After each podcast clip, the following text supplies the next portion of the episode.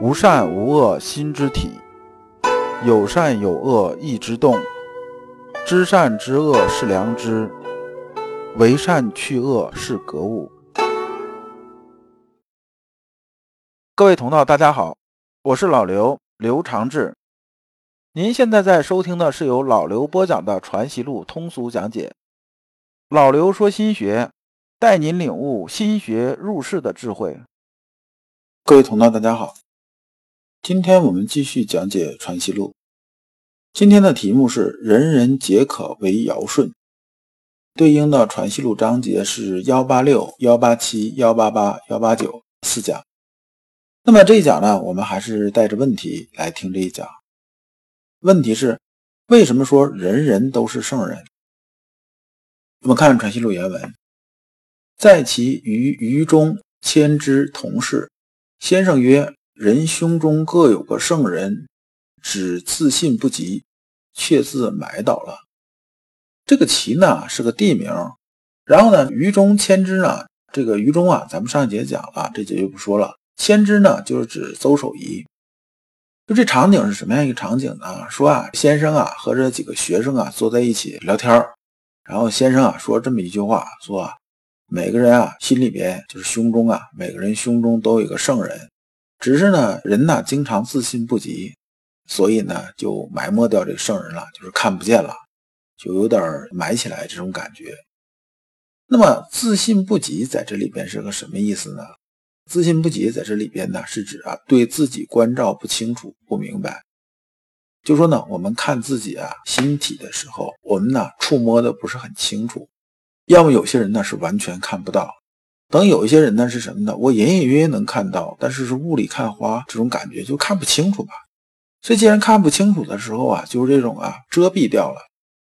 先生这时候啊就起来啊看了一下于中，就是看着这个于中这个人呢，然后说：“尔胸中原是个圣人，就是说你啊就是一个圣人呐，你胸中啊有个圣人。”这于中作为学生来讲，这个当时啊就不敢当嘛，就是很谦虚说：“这个您老师您不能这么说啊，这我怎么是圣人呢？我是学生，谦一下。”先生接着说呀。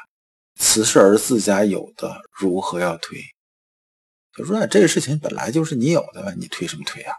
这个学生说啊，说是这个这个真不敢当。然后先生啊又接着说，说所有人都有啊，何况你呢？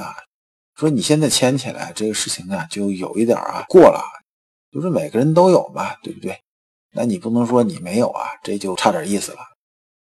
然后啊，这个于中啊乃孝寿啊。肯定是别人说咱是圣人，咱心里多少也要高兴嘛，对不对？所以很多人以前理解是吧？理解说人修到一定程度的时候啊，叫没情绪，没有喜怒哀乐，这是错的。人呢，如果修成植物人，那是没有喜怒哀乐的，但那个他就已经算不上纯粹人这种范畴了。所以呢，人家说啊，你修为有一定高度了，肯定是高兴嘛，对不对？这学生听了心里也比较高兴，然后就笑着。接受了，说老师说的对，我是有这么一个圣人在我胸中。那么先生啊，借这事儿说什么呢？说啊，良知在人呐，随你如何不能泯灭。其实老刘理解是这样子的，他说良知啊，每个人心里边都有，就是每个人心里边都藏着一个圣人，有点是什么感觉呢？就是说呢，每个人都有成为圣人这种可能。就是我们心里边呢，总会有啊良知存在的，只是成分多少而已。那么，所以啊，我们最后讲修为的时候，就上篇我们也讲过，要修到什么样呢？就是我心里边呢都有金矿，就是我这心里边这个矿啊都是含金的。有的人含的多，有的人含的少。有的人啊先天呢纯度就非常高，这个纯度非常高呢，就是说呢，我需要提纯的时候基本不费什么事，因为本身就已经很纯了，就没什么杂质。那么也有什么呢？也有说我这个心里边呢，比如说我这心里有一百斤这么多，但是呢，我这边这金含量啊，可能大概只有一斤，那我得把九十九斤这种杂质去掉，那就很费劲。最后呢，就说把这杂质都去掉了，最后就剩一斤的这金子，那么呢，也是一个纯粹的金矿。那么所以说，每个人都有做圣人这种潜质，说人人胸中有个圣人，跟佛教说人人皆可成佛意思差不多。人人皆可成佛，意思是说呢，每个人心里边呢都有佛性那些东西，只要啊你呀去去除杂质，去修炼，把杂质都去掉，最后呢你就变成一个很纯粹的了。先生啊，这时候又举了个例子，说你看这个盗贼呀，就是强盗也好，还是小偷也好啊，特别像这小偷啊，他虽然天天偷东西，大家都知道他是贼，对不对？但是他在大街上走着，别人说他，说哎呀，这是贼呀，干脆直接说，那小偷你过来。其实他心里头也不舒服啊。他不是不知道他做贼这件事情不对，他知道的，但是呢，他心里边呢还有啊良知啊未能泯灭，所以呢就觉得不好意思啊。那么这时候啊，于中啊就这个学生啊跟着在后边补了一刀啊，说只是物欲遮蔽，良心在内。自不会失，如云自蔽日，日何尝失去？这人呢，举了个例子啊，说良知啊，就像太阳一样，它是一直存在的。那不能说今天阴天了之后，太阳就不存在，对不对？那它总有晴天的时候嘛。那晴天的时候，太阳就要出来。那么呢，我们那个良心呢，既然是在我们心体里边，它一直是存在的，只是啊，物欲遮蔽啊，就是贪嗔好恶这种攀附啊。好名、好色、好货啊，这种遮蔽，然后把它挡住了。只要你把这东西啊收拾干净了，这个心呢自然就出来了，就像啊太阳在云彩后面一样。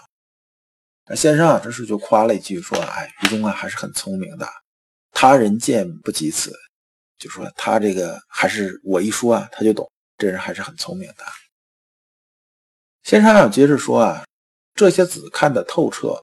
随他千言万语，是非成伪，道前辨明，何得辨是，何不得辨非？如佛家说，心印相似，只是个试金石，指南针。这句话呢，其实看起来还是有一点晕的，因为他讲的这东西啊，讲的形而上的东西，还是有点飘的。那么这个子是指什么呢？这些子啊，是指的内心的点点滴滴。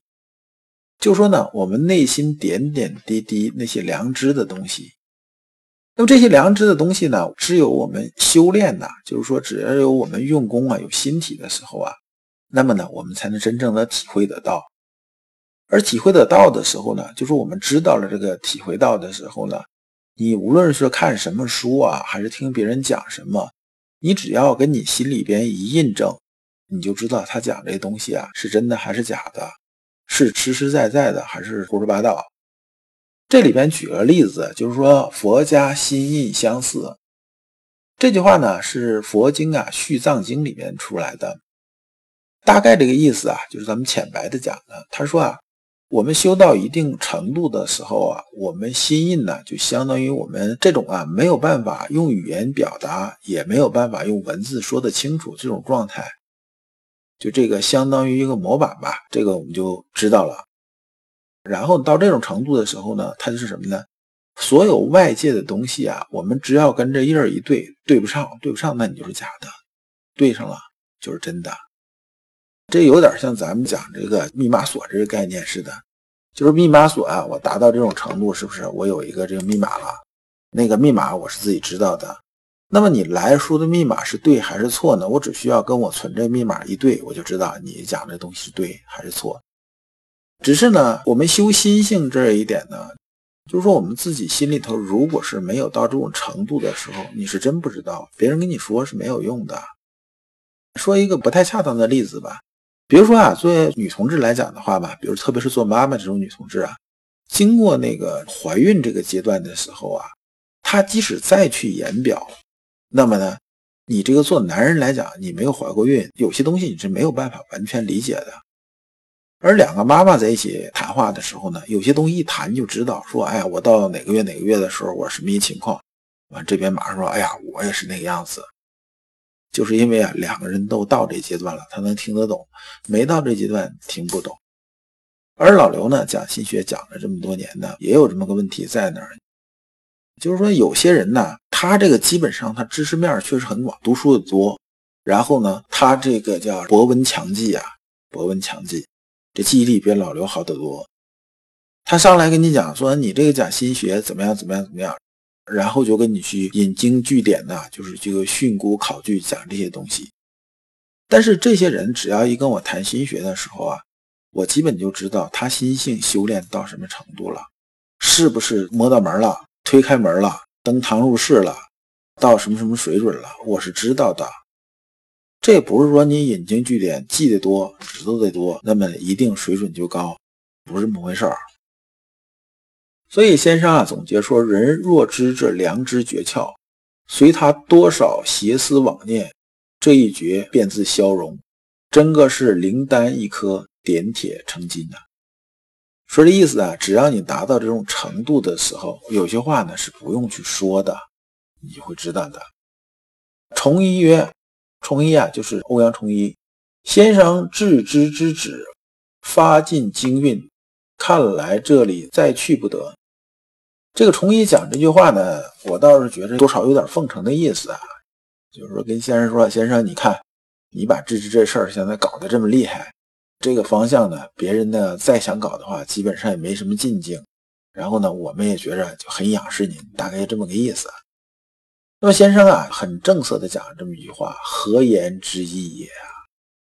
其实先生讲是什么呢？讲说啊，这个东西你不要觉着简单。